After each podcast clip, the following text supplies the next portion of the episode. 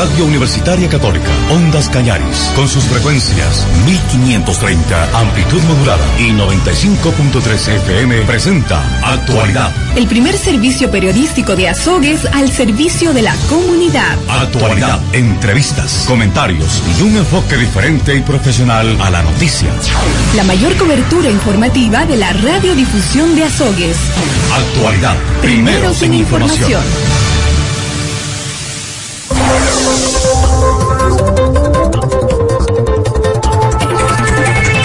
tal amigas, amigos oyentes? Muy buenos días, son las 8 de la mañana con 3 minutos, 8, 3 minutos. Estamos ya con ustedes en esta nueva mañana de actividades para contarles importantes noticias de carácter local, provincial, regional acá en el informativo Actualidad, primera emisión correspondiente este día miércoles, mitad de semana, hoy 15 de septiembre del año 2021. Saludos de buenos días para aquellas personas que están ya en la sintonía de los 95.3 en FM los 1530 en amplitud modulada, personas que se encuentran ya en su puesto de trabajo y otras que se encuentran preparándose para realizar sus actividades en esta mañana. Saludamos con nuestro compañero Adrián Sánchez, que nos acompaña en esta mañana. Adrián, buen día. Muy buenos días, compañero Patricio, un gusto saludarlo, al igual que a nuestra amable audiencia. Hoy queremos contarles que el Instituto Ecuatoriano de Seguridad Social, IES, a través del seguro de pensiones, cubre a los pensionistas, jubilados y beneficiarios de Montepío y afiliados para garantizar su calidad de vida como una de las, eh, como una de las prestaciones de la seguridad social a más de 500 mil ecuatorianos con el pago puntual y oportuno de sus pensiones. De enero a agosto de 2021, el Instituto Ecuatoriano de Seguridad Social desembolsó aproximadamente 3 millones de dólares por concepto de pago de pensiones jubilares y Montepío de forma directa en las cuentas bancarias registradas y con el respectivo rol de pagos de los valores totales, egresos e ingresos a sus correos electrónicos en beneficio de la seguridad social, cubre también a pensiones bajo convenios internacionales en que los pensionistas en, los en el exterior reciben sus pagos en sus cuentas bancarias y con el rol. Los pagos de las pensiones se realizan puntualmente hasta el 20 de cada mes a afiliados y jubilados. Patricio. 8 de la mañana con 5 minutos y les contamos que el gobernador se pronuncia frente al anuncio de las movilizaciones para esta tarde. Wilfrido Rivera, gobernador del Cañar, indica que los sectores sindicales con el Frente Unitario de Trabajadores y la FUOS están en su derecho de protestar si están en contra de algunas acciones del gobierno.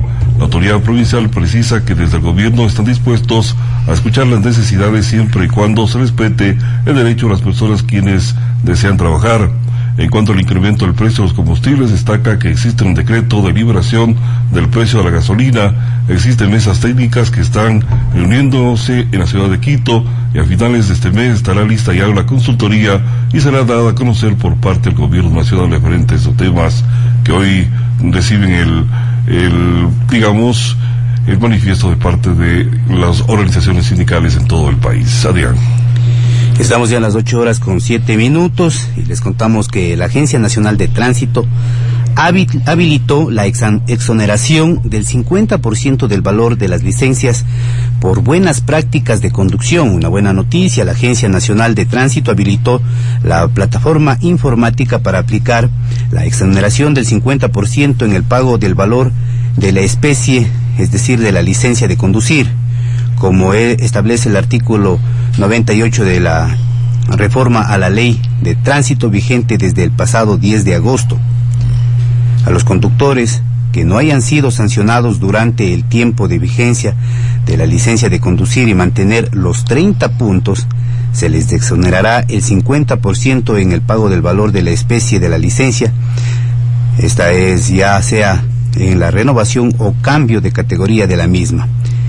Esto se vinculará automáticamente en la página web institucional, es decir, de la Agencia Nacional de Tránsito, cuando la persona interesada solicite una orden de pago para cancelar el valor de la especie. ¿Qué tal esa noticia? Muy buena. Claro. Así es que los conductores que no tengan puntos, la licencia, que no hayan acumulado puntos, a canjear la licencia con el 50% de descuento. Los que no hayan sido sancionados, más bien. Así es, así es. O sea, estamos dentro de esa lista, Adrián. ¿Qué le parece? Estamos dentro de esa lista. Así el 50%. Muy bien. Esperamos no, no, sancionar, no ser sancionados prácticamente. Vamos con. Y es un, buena, es un buen incentivo, es una buena iniciativa. Incentivar a la gente para que conduzca con precaución y así cuidar sus puntos de respaldo. Vamos con más noticias y les contamos que arrancó el proceso de vacunación de adolescentes de 12 a 15 años acá en la provincia. Ecos del Cañar con esta noticia. Eh, se inició el proceso de vacunación a los adolescentes de 12 a 15 años desde el Distrito de Salud 03D01 en coordinación con la Dirección Digital de Educación. Se realizan ya los listados y se estableció el siguiente cronograma. 13 de septiembre, Unidad Educativa Luis Rogelio González, Escuela Corazón de María y Escuela Emilia Merchán. Para este 14 de septiembre está la Escuela Héroes de Verdoloma, Escuela Benigno Mela, Escuela Benigno Vela, justamente la Escuela 2 de Agosto, Escuela Guillermina Ordóñez, la Escuela Víctor Urgirés Alvarado, la Escuela Honorio Domínguez, Escuela Antonio Ávila, Escuela Timoleón Bustos, Escuela Rafael Vintivilla, Escuela Panamá y Unidad Educativa PCI Cañar.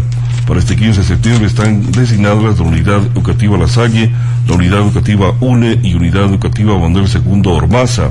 Para el 16 de septiembre, la Escuela Simón Rodríguez, la Unidad Educativa San Diego de Alcará, la Escuela Eulogio Ostudillo, Colegio Roberto Rodas, Escuela Oriente Ecuatoriano, Escuela Víctor Miguel Crespo, Unidad Educativa Javier Loyola, Escuela Vicente Ramón Roca y Escuela Colombia.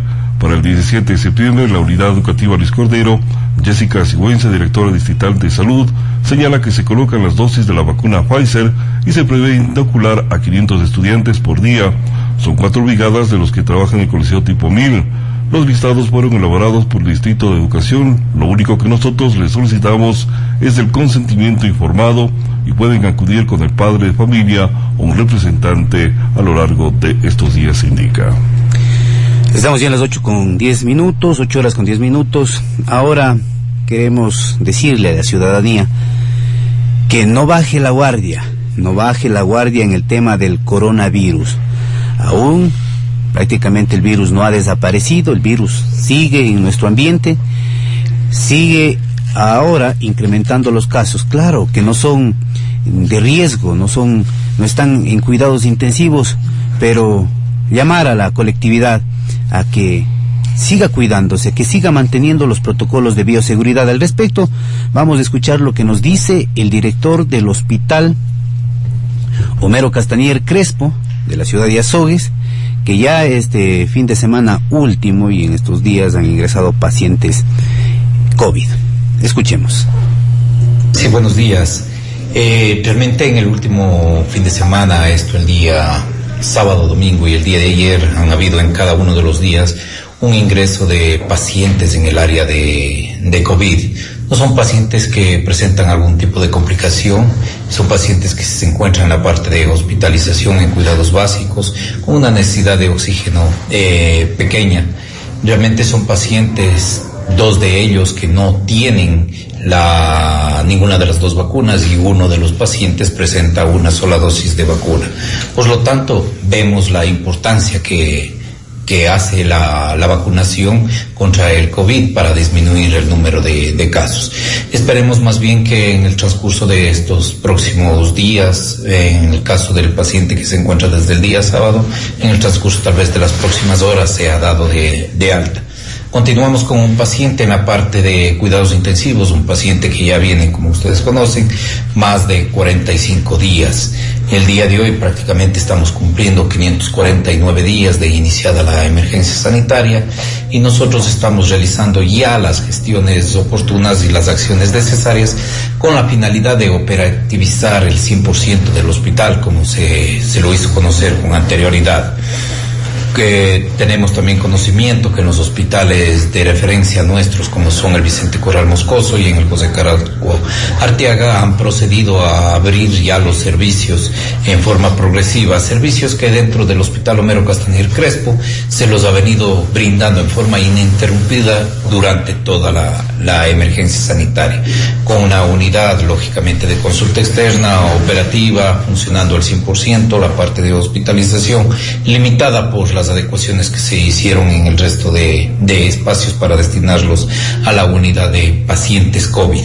Con la reducción de esto, nosotros prácticamente enviamos ya el plan de contingencia, el mismo que está aprobado ya por parte del, de nuestra coordinación zonal, en donde eh, nos quedamos con una unidad de, de COVID de cinco camas en hospitalización, tres unidades de cuidados intensivos COVID y tres camas en la parte del triaje respiratorio. Siempre vamos a mantener el triaje respiratorio.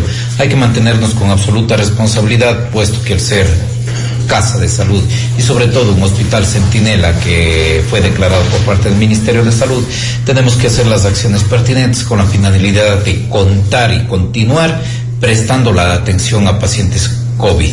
Igualmente la disposición por parte de nuestra coordinación zonal, nuestro coordinador, el doctor Fausto Hidrobo, se ha dado la disposición que inclusive los hospitales cantonales que tenían adecuadas las áreas de COVID mantengan las mismas en el caso supuesto posible de alguna nueva ola de crecimiento de pacientes COVID. Ahí está Patricio, eh, se está ya llamamos nuevamente a la colectividad a que realmente tome las medidas de bioseguridad necesarias, que esta pandemia aún no ha parado, eh, evitemos contagiarnos del COVID, utilicemos las mascarillas siempre, así es que auguramos ya el mayor de los éxitos con este plan de contingencia que se ha dado luz verde por parte del Ministerio de Salud y la coordinación zonal 6 para el Hospital Homero Castañer Crespo. Patricio, con más información.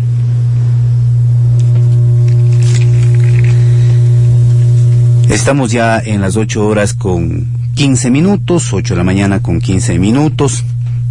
Ahora queremos contarles que se realizan obras para mejorar el sistema de agua de Cristo del Consuelo. Vamos con esta información desde el GAD municipal de Azogues. El domingo 12 de septiembre, el municipio de la ciudad inauguró la obra de implementación del plan de mejoras emergentes del sistema de agua potable de la comunidad de Cristo del Consuelo de Cochahuayco, perteneciente a la parroquia Guapán. Más de 128 personas entre 32 familias acceden actualmente al servicio de agua segura tras los trabajos realizados en la captación. Chocar Gusto 1 y Chocar Gusto 2, donde se ejecutaron subdrenes, se colocó geomembrana, se implementaron tapas de tool eh, galvanizado. En todas las válvulas de presión, se eh, hicieron los, los sistemas y las adecuaciones necesarias. El proyecto fue ejecutado a través de la Dirección de Fortalecimiento eh, de Gestión Comunitaria Rural de Agua. Y esto tiene una inversión que supera los 15 mil dólares. Inversión que una parte coloca el GAD municipal de Azogues y la otra la Junta de Agua Potables de la parroquia Huapán.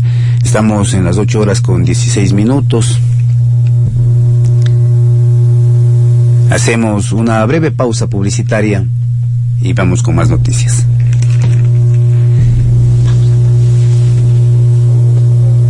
Continuamos, tenemos una entrevista luego, luego de unos minutitos, luego de esta mm, propaganda. Sí, vamos a hacer esta ligera pausa, pero les contamos que otras sesiones sindicales organizan lo que es la marcha de protesta en contra de las acciones emprendidas por el actual régimen.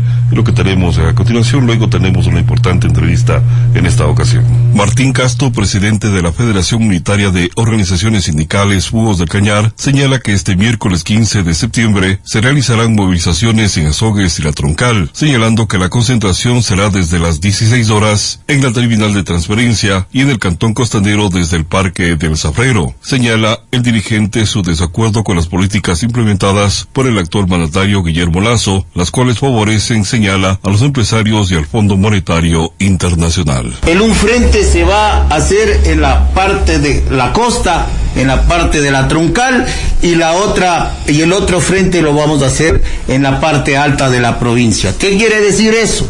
Que los compañeros trabajadores, los movimientos sociales que vayan a participar en esta movilización vendrán del cantón Suscal, del cantón Tambo, del cantón Cañar, del cantón Dele y por ende el, el cantón Azogues o la ciudad de Azogues. La concentración la vamos a hacer en el terminal de transferencia que lo realizamos cada que hacemos las movilizaciones. El recorrido no lo vamos a decir por estrategia. ¿Por qué? Porque el gobierno del encuentro ahora lo que más tiene es policías, ¿no?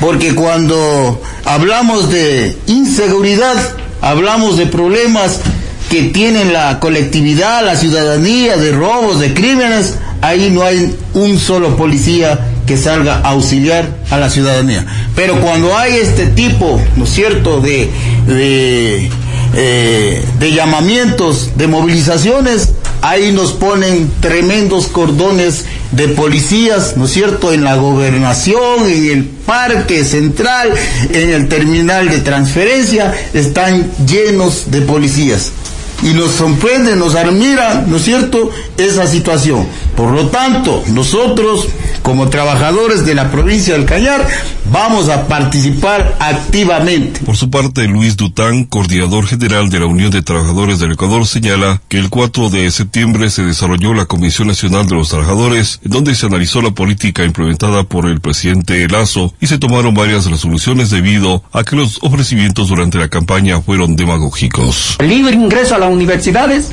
incrementar en dos millones los puestos de trabajo. El otro elemento era la cuestión esta de, las, de cumplir con el presupuesto de la salud y combatir la corrupción. Frente a eso nosotros hemos señalado de que estos planteamientos que hizo en tiempo de campaña han sido planteamientos demagógicos para confundir al pueblo ecuatoriano y a la juventud de nuestro país. Se indica además que el sector agropecuario marchará junto a la FUD, CONAIE y UNE para exigir al gobierno la salida de la ministra de Agricultura, Tan Libera. Informativo Actualidad, reportó Patricio San Martín. Estamos ya en las 8 horas con 20 minutos, 8 de la mañana con 20 minutos. Continuamos informando y ahora queremos contarles que se va a celebrar el Día de la Seguridad del Paciente. Esto se realizará por parte del Centro de Salud de Quilloajo. Atención con esta información. Con el lema Alcemos la voz por la seguridad del paciente, se realizará la conmemoración del Día Mundial de la Seguridad del Paciente. Esta jornada incluye eventos académicos, la feria exposición y charlas a la ciudadanía. Eh, el desarrollo de estos eventos ha sido liderado por varias instituciones, una de ellas desde el Ministerio de Salud Pública y entre otras incluso las Fuerzas Armadas. Y en esta ocasión, el Centro de Salud de Quilloaj. Se suma a este acto eh, que se vive cada 17 de septiembre, es decir, de Diego Llanes, quien se encuentra realizando prácticas en el área de enfermería, ha iniciado en esta semana desde el lunes 13 de septiembre hasta el día del acto, que es el 17 del presente mes, nosotros iniciamos eh, esta, esta conmemoración, esta celebración con estas charlas, ferias, exposiciones a partir del día lunes porque muchas personas desconocen hasta la fecha esta fecha importante y aún más su lema, alcemos la voz por la seguridad del paciente. De esta manera queremos que la colectividad, que la ciudadanía conozca un poco más acerca de los derechos. Por ello, esta iniciativa Alcemos la voz por la seguridad del paciente, que eventos que se desarrollan desde el día lunes y concluirán el 17 del presente mes. Patricio San Martín, con más información. Muy bien, estamos, estamos tratando de comunicarnos con el presidente del Consejo Electoral de Cañar, pero lamentablemente la línea está prácticamente, como se dice, ocupadísima. A ver si tratamos más adelante para conseguir esta entrevista para hablar acerca de la Semana de la Democracia. En todo caso, estamos intentando hacer este contacto. Les contamos que Suscal vive su multiferia con una variedad de expositores y productos. Ecos del Cañar nos proporciona esta información.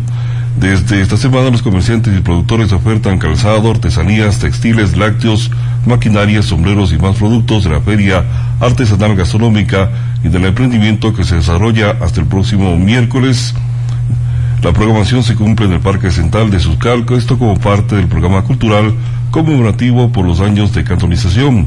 El alcalde Manuel Povaquís, en compañía del director digital del MIES de Cañar, Diego Ortega, y el coordinador zonal 6, Javier Molinari, inauguraron el evento y señala que la presencia de los emprendedores son la muestra viva de la capacidad económica productiva que tiene el país, la misma que debe ser potencializada por las autoridades para fortalecer las economías locales.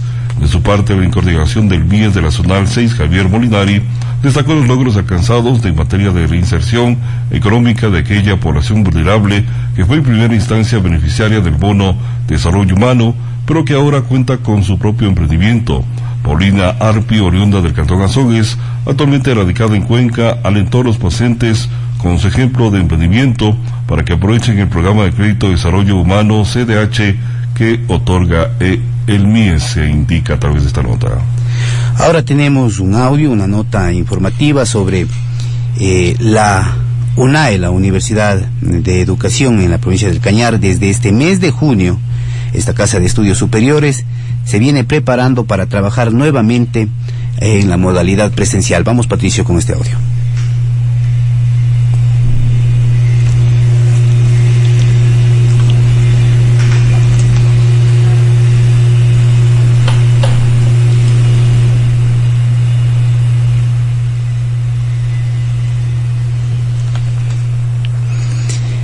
Eh, ya mismo colocamos el audio. Mientras tanto, estamos ya en las 8 horas con 25 minutos y les comunicamos e informamos a la ciudadanía, sobre todo del Cantón Suscal, que avance se registra en remodelación de las de casas comunales. Vamos con esta información desde Suscal. En horas de la mañana del día martes 14 de septiembre del año en curso, Manuel Pomaquiz, alcalde del cantón, revisó los trabajos que se ejecutan en las casas comunales de Chocarpamba y Cuyauco. En la visita el alcalde verificó la calidad de los materiales y los trabajos realizados, auscultando que los mismos se cumplan con lo establecido con, lo, con las comunidades. Anticipó que la municipalidad prepara un plan de educación y capacitación territorial dirigido a los comuneros de manera que los espacios remodelados se vuelvan dinamizadores de la actividad cultural, deportiva, educativa, formativa y recreacional.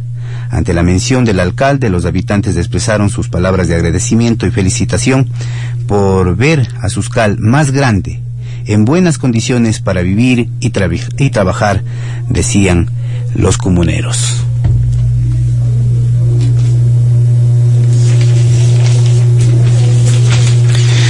Estamos ya en las 8 horas con 26 minutos. Ahora les comentamos que la prefectura del Cañar, con el objeto de apoyar la conservación del suelo y, del, y el agua, mediante la reforestación y, y forestación en zonas productivas junto a los pequeños productores agrícolas, viene entregando plantas frutales, forestales eh, y medicinas, medicinales a diversas organizaciones agrícolas de la zona costanera y andina de la provincia del Cañar, cuya inversión es de 70 mil dólares. Son más de 45 mil dólares en plantas eh, que el gobierno provincial ha entregado a las organizaciones y comunidades mediante convenios, plantas de altura, eh, plantas frutales como pera, manzanas, reinas, uvilla, pepino, mora de Castilla, entre otras. Las organizaciones agrícolas de la provincia reciben, reciben plantas frutales y así ayudan a la reforestación de la provincia del Cañar. Muy bien, Adrián, son las 8 de la mañana con 27 minutos. Tenemos al doctor Joe Coronel Ramírez, director acá de del Consejo Electoral. Nos va a hablar acerca de la Semana de la Democracia. Usted tiene la palabra, Adrián, le da la bienvenida. Muy buenos días, estimado eh, doctor Joe Coronel. Estamos con usted, eh, con la palabra. Es el director provincial del Consejo Nacional Electoral en la provincia del Cañar. Y a nivel nacional se viene desarrollando esta festividad que es la fiesta de la democracia, la semana de la democracia. Coméntenos aquí en la provincia del Cañar a propósito de este tema, qué es, cuáles son las actividades que se vienen desarrollando. Muy buenos días. Muy buenos días, Adrián. Eh, un saludo inmenso para todos ustedes y para quienes nos escuchan en este momento. Eh, efectivamente, como usted conoce, eh, la Asamblea General de las Naciones Unidas declaró al 15 de septiembre, es decir, el día de hoy, es el, el Día Internacional de la Democracia, ¿no? y razón por la cual el Consejo Nacional Electoral, de la mano de el Instituto de la Democracia, que es un instituto adscrito al Consejo Nacional Electoral, han venido eh, realizando o organizando un sinnúmero de actividades eh, a efecto de realizar, eh, en honor al Día de la Democracia, la denominada Semana de la Democracia. Todos los años, la semana del 15 de septiembre, se realiza la Semana de la Democracia, en donde se realizan diferentes actos a efecto de incentivar a la participación de la ciudadanía en democracia, a construir democracia. Como ustedes saben, la, la democracia eh, se la va construyendo día a día, la democracia eh, eh, tiene sus avances, tiene sus logros en base a la participación de la ciudadanía, en base a la lucha de la ciudadanía, toda vez que, como sabemos, la democracia, como hoy está concebida, pues no siempre fue así. Los derechos y libertades de los que gozamos los ciudadanos que vivimos en estados de democracia, pues han sido gracias a, a la participación, como, lo hemos dicho, y a, la, y, a la, lucha intensa de los diferentes sectores sociales. Razón por la cual, como les decimos, eh, hemos venido realizando desde el día eh, lunes 13 tuvimos el, evento de, de, apertura denominado Luces de la Democracia. Asimismo, eh, a nivel nacional se hicieron varias ponencias en donde existieron ponentes, valga la redundancia, de nacionales y también internacionales, ¿no? En, en, nuestra en nuestra provincia, pues eh, hemos tenido algunos algunos actos ya llevados a cabo, que fue el, el conversatorio denominado Perspectiva de la Democracia Comunitaria, Retos y Desafíos. Este fue un conversatorio que se lo realizó a nivel nacional, eh, vía Zoom, en donde tuvimos también los representantes, eh, estuvimos con comunidades de Cañar, de Tambo y de, Luis Cordero, quienes eh, también estuvieron participando dentro de, este conversatorio.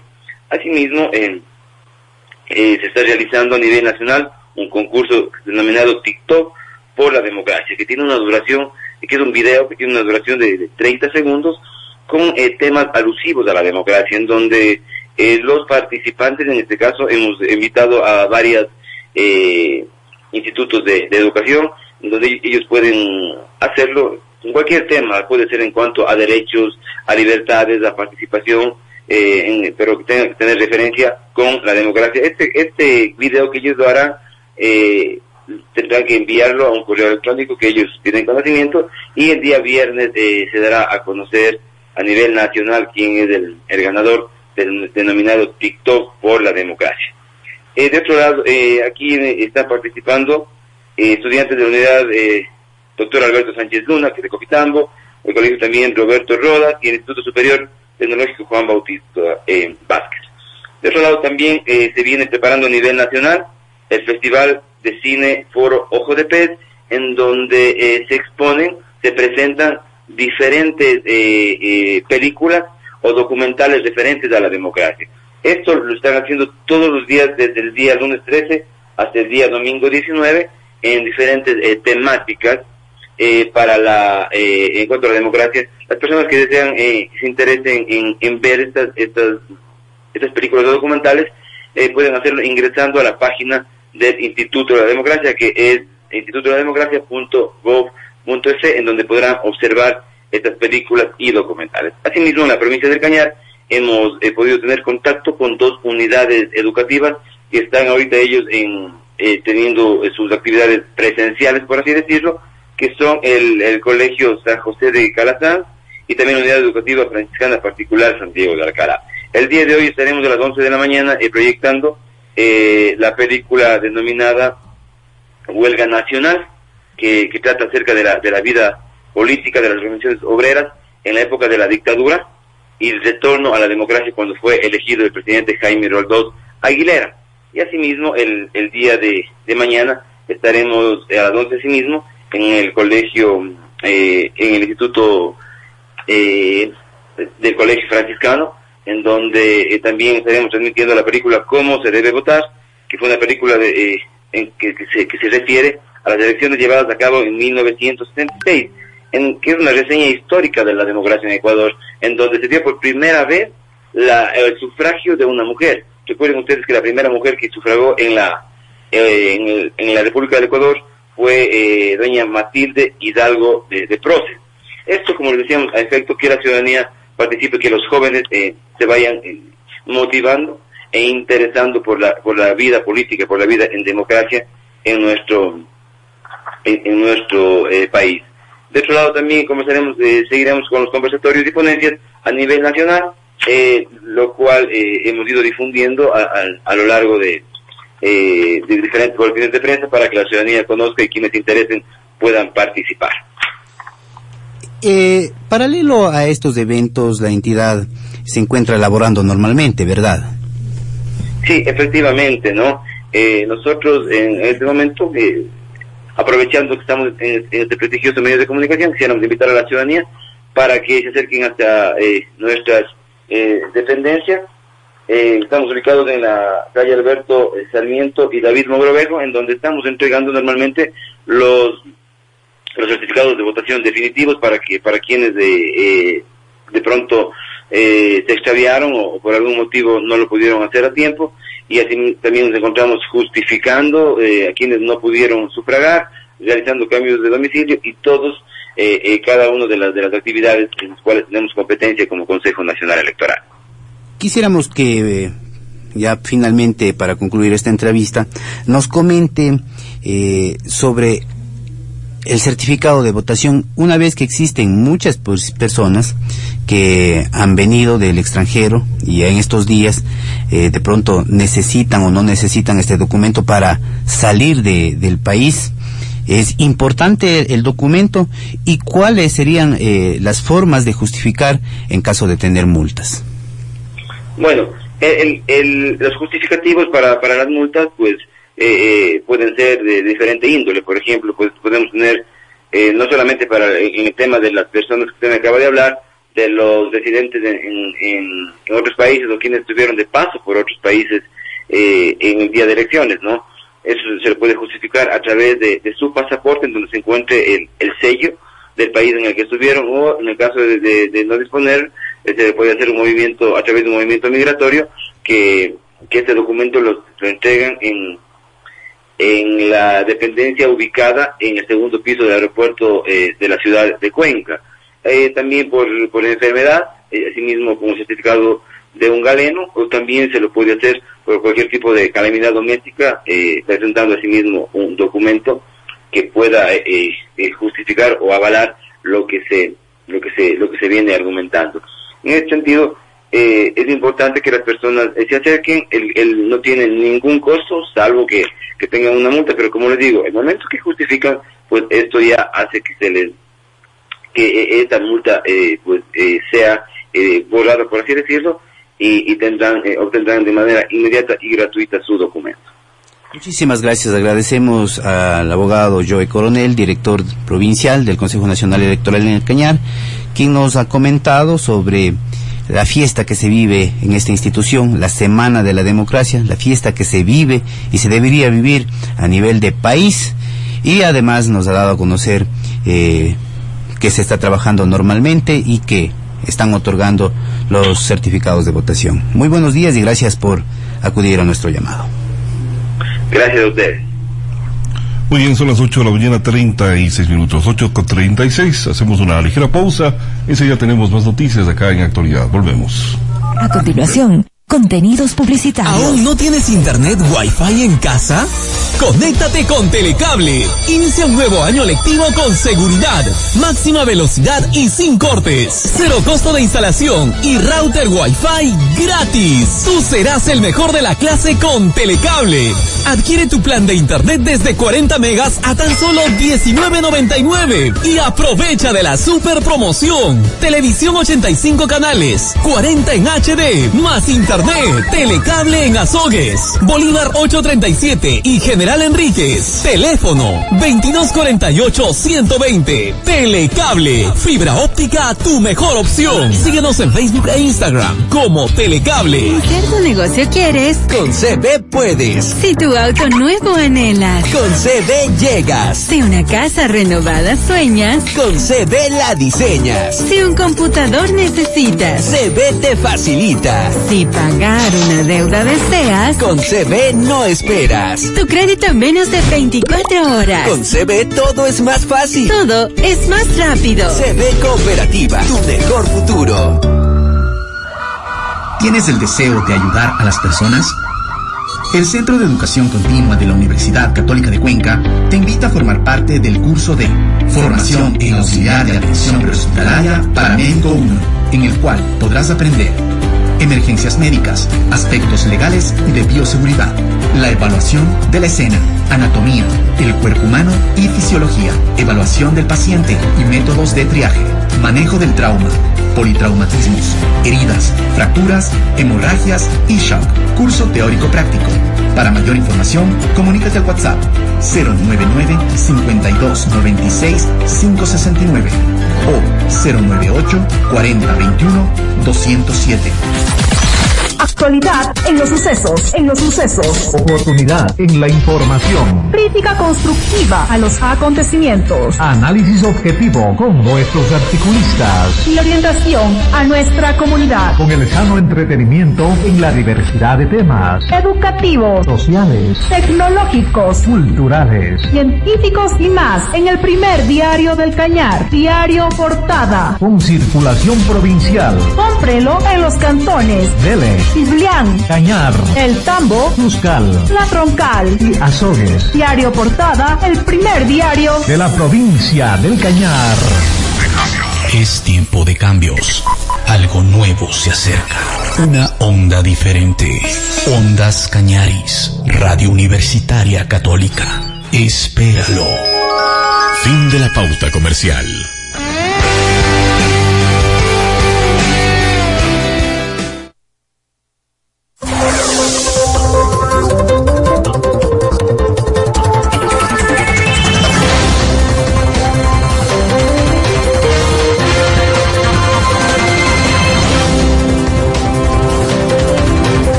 Estamos ya en las 8 horas con 40 minutos. Les contamos que Esteban Bernal asumirá el Ministerio de Inclusión Económica y Social. Esteban Bernal, quien se desempeñó como gobernador de la SUAY en los primeros 100 días de gobierno del presidente Guillermo Lazo, asumirá el Ministerio de Inclusión Económica y Social tras la salida de Mae Montaño. La información fue confirmada por una fuente cercana al ex gobernador de la SUAY, Montaño informó este martes 14 de septiembre de 2021 que un día antes mantuvo una reunión con el secretario general de la Administración, Iván Correa, en la que este le solicitó la renuncia. El gobierno, a través de la Secretaría General de Comunicación, agradeció a Montaño por sus leales y valiosos servicios, así como por su intachable labor desempeñada durante la gestión en esta cartera de Estado. Bernal es economista, y está vinculado a la política desde 1994 cuando apoyó la candidatura del congresista José Cordero Acosta. Así es que ya tenemos a un nuevo ministro de Inclusión Económica y Social, Patricia. Algunos cambios que se están desarrollando a nivel nacional, por ejemplo, la gobernación del Guayas, la directora del MIES, Maya Montayo, salió, vea, por tener un cartelón, decía, grande, eh, promocionándose, no sé cómo sea ese aspecto, pero en todo caso, hay algunos cambios que están desarrollándose a nivel nacional por parte del gobierno de Guillermo Lazo. Al otro lado de la línea se encuentra con nosotros el arquitecto Eugenio Morocho, ¿verdad, padre? Efectivamente, saludamos al arquitecto Eugenio Morocho, nos tiene un tema importante, saludamos con él esta mañana. Buen día. Muy buenos días. Eh, saludamos al arquitecto Eugenio Morocho, ex alcalde de Azogues y un líder de opinión de la ciudad y de nuestro medio de comunicación. Bienvenido. Gracias, mi estimado Adrián. Buenos días. Saludo con la cortesía de siempre a usted y a Patricio, allá en la cabina de la radio, en esta fría mañana de miércoles. Y por vuestro intermedio saludamos también a todos los amigos y amigas que están en sintonía de Ondas Cañaris, la decana radio universitaria de Azogues, del Austro y del mundo entero también a través del Internet. Ayer, eh, queridos amigos, 14 de septiembre, ayer martes, se cumplió exactamente 700 años del fallecimiento del escritor y poeta italiano Dante Alighieri, conocido por escribir la Divina Comedia, una de las obras cumbres de la literatura universal. Se le llamaba también a Dante o se le apodaba el poeta supremo. Esto eh, nada más como un dato que puede interesar a quienes tienen cierto apego a las letras, a la poesía, a la retórica. Eh, decirles además de que Dante no solo se dedicó a la literatura, no, no, dejó también escrito algunas ideas y teorías políticas, como aquella de la necesaria separación de la iglesia del Estado, por citar solo un ejemplo. Fue también militar, vea usted, pues participó en algunas batallas en aquella época. Entonces, eh, como diríamos nosotros acá en el argot popular o en la jerga grupal entre amigos, Dante fue un personaje completito.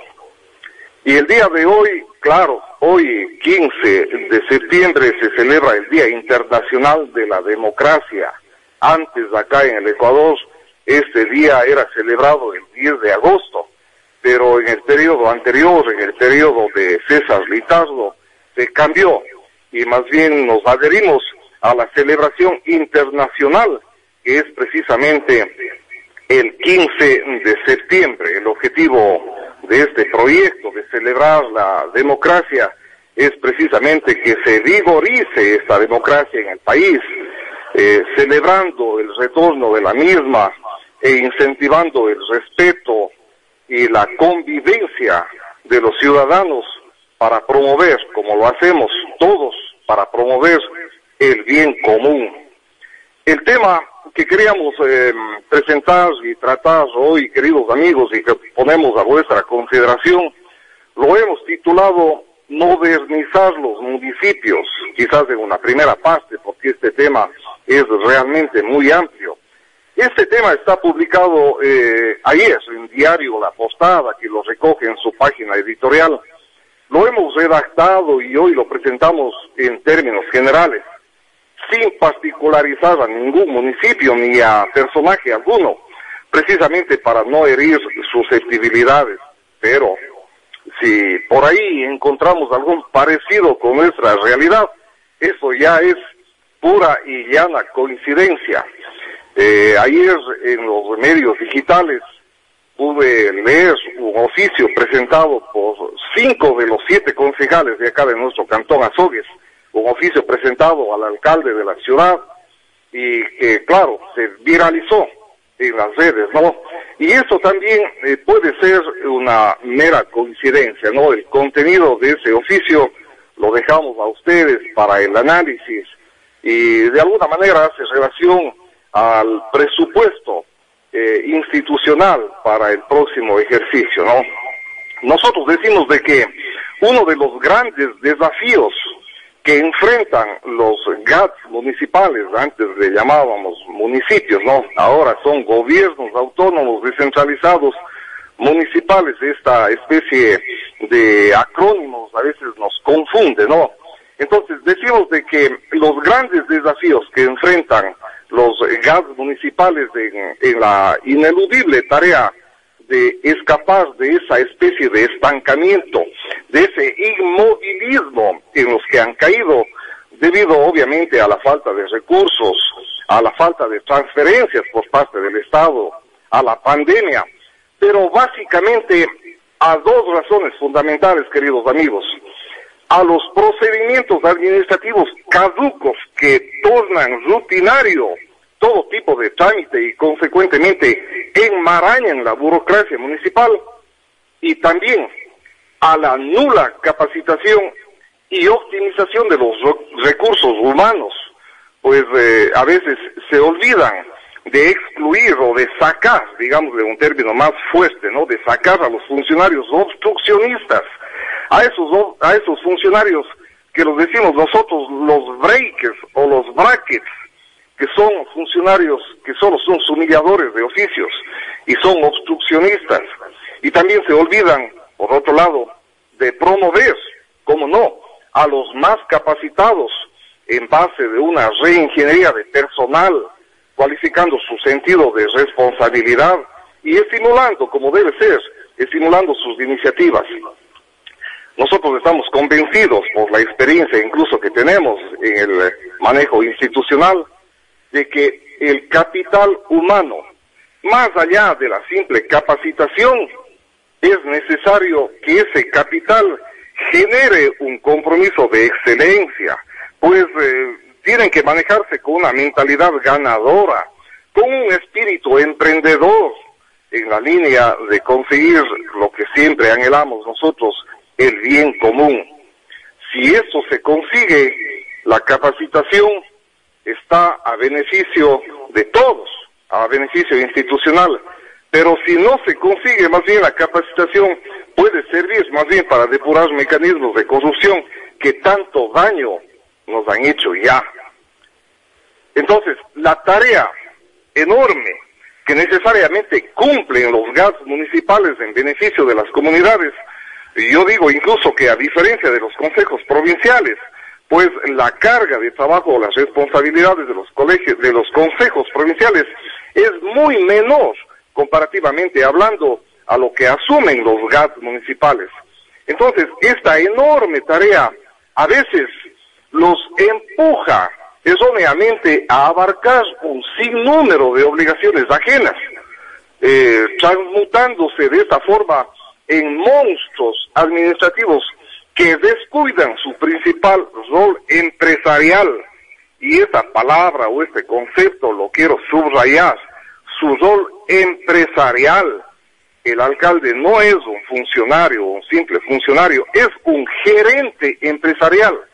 Y ahí debe cumplir sus específicas eh, competencias o funciones que están claramente establecidas en el COTAP, en el artículo 54, todavía lo tengo en mi memoria, y también en el artículo 264 de la Constitución de la República del Ecuador, eh, dependiendo casi siempre estos, eh, estos eh, municipios, estas instituciones municipales, dependiendo casi siempre, digo, de los ingresos que provienen del Estado, que si bien son necesarios, no tiene por qué convertirse en indispensables.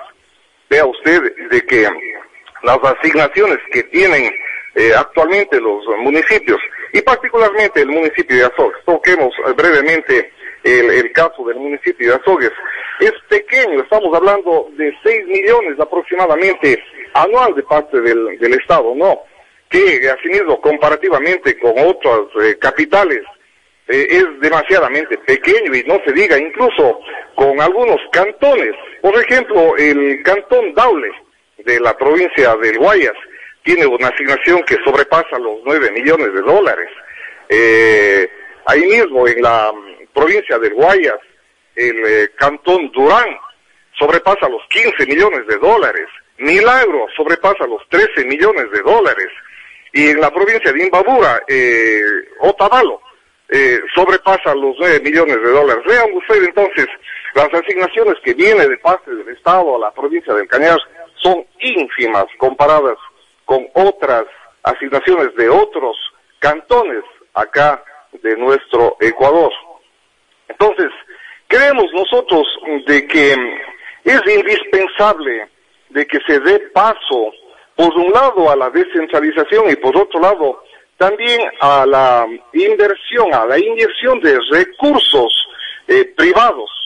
Eh, si estas municipalidades dotadas de mayores presupuestos eh, y que tienen una relativa autonomía, como el caso de Quito, como el caso de Guayaquil, como el caso de nuestra vecina Cuenca, vienen en estos últimos años encarando de manera frontal la descentralización, asumiendo solos y junto a sus ancestrales funciones, otras funciones como el tema de la vivienda, ¿no? Hay proyectos de vivienda en estos municipios que realmente son de sacarse el sombrero. Y también asumen temas como el saneamiento ambiental con mucha responsabilidad. Pero aunque en principio parezca todo eso que les digo yo, parezca paradójico, al asumir otros encargos, también pueden, a su vez, autodescentralizarse, traspasando ciertas responsabilidades al sector privado. ¿Por qué no? De esta manera, incluso se propiciaría la participación de la sociedad eh, y entonces ahí sí hablaríamos de que se cumple a cabalidad el tan cacareado desarrollo participativo. Pero vea que a veces en los municipios, cuando existe la posibilidad de inversiones privadas, eh, más bien asoman las trancas administrativas y burocráticas, ¿no?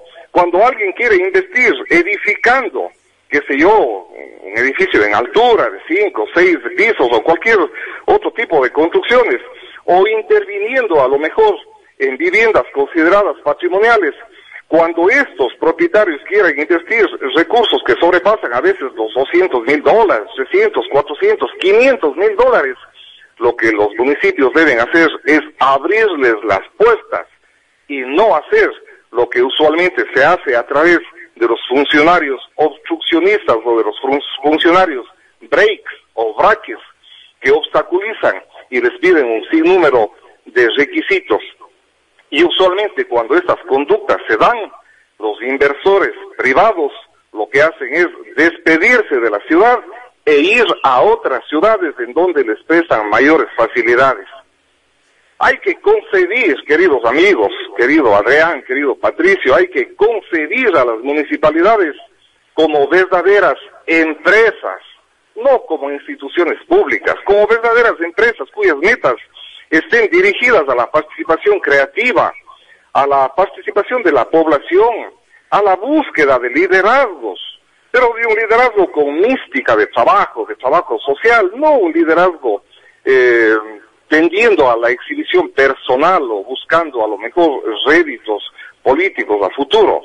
Hay que orientar la gestión urbana, hay que regular y promover el desarrollo de nuestras ciudades, de nuestro cantón, a base de estructuras legales que estén estrechamente ligadas con las economías locales no depender de las asignaciones presupuestales o presupuestarias que vienen del gobierno central, sino hay que buscar esa autonomía eh, local. Eh, lamentablemente, en este tema tenemos que decirlo, Azogues, a diferencia de otras eh, ciudades, mm, es solamente una ciudad residencial, no es como Cuenca, por ejemplo, una ciudad industrial o como Guayas, que tiene el puesto, o como Quito, que es la capital administrativa del país, que tienen ingresos que pueden hacer de que solo esos ingresos puedan eh, servir para el desarrollo de su cantón, de sus cantones, de su provincia, en fin, no hablando de las provincias de Pichincha, de Guayas, de La Suay, en fin, pero nosotros debemos propender a eso, a ser autónomos y no depender de las asignaciones del eh, gobierno central y para eso hay que asumir a los municipios como verdaderas empresas y hay que gestionar recursos y no solamente asumir el papel cómodo de distribuir los recursos que están en el presupuesto institucional y nada más. Es urgente, ya para terminar este comentario, estimados amigos, es urgente en esta época de crisis global, de crisis económica, de crisis en el tema de la salud, etcétera, etcétera, es urgente acometer con cambios urbanos significativos, con cambios administrativos de fuste.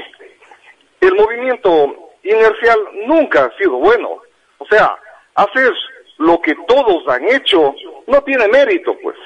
Hay que intentar salir del estancamiento y del inmovilismo para conseguir eh, mejores resultados, para conseguir el desarrollo. Todo esto de salir del estancamiento y del inmovilismo con ideas nuevas es mejor que no hacer nada. En ese eh, contexto, eh, digo yo, estimado Adrián y Patricio, para culminar este comentario, es eh, necesario de que los GATS encuentren una salida a su principal desafío, balanceando de alguna manera el interés público con el interés privado en la perspectiva del bien común, como hemos dicho tantas veces. Para ello es urgente una innovación radical de los conceptos y de la práctica de lo que hasta ahora se ha venido haciendo. Es urgente desarrollar acciones, no solamente decir, porque todo el mundo puede pensar, todo el mundo puede eh, mm, traducir lo que está pensamiento, en, lo que está pensando en palabras, sino es fundamental convertir esos pensamientos y esas palabras en acciones para que todas esas acciones sean convergentes y podamos conseguir lo que siempre estamos anhelando, los cambios significativos en lo que tiene que ver con el desarrollo y con el elevamiento del nivel de vida de la población.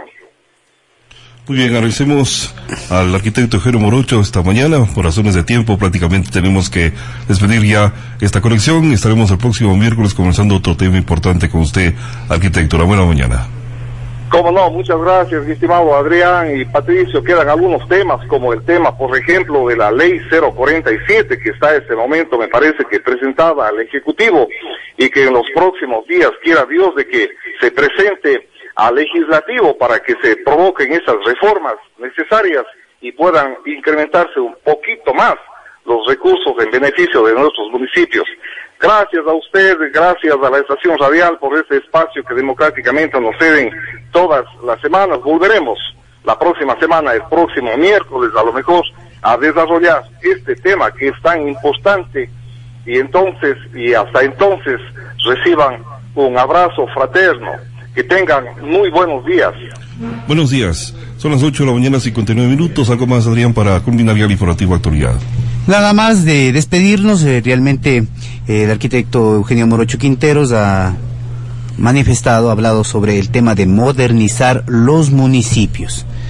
Hay mucho que hablar, como lo decía, presupuesto municipal, gastos corrientes, burocracia, eh, regeneración urbana, gestión, obra pública, en fin, que hay que manejarle a la institución municipal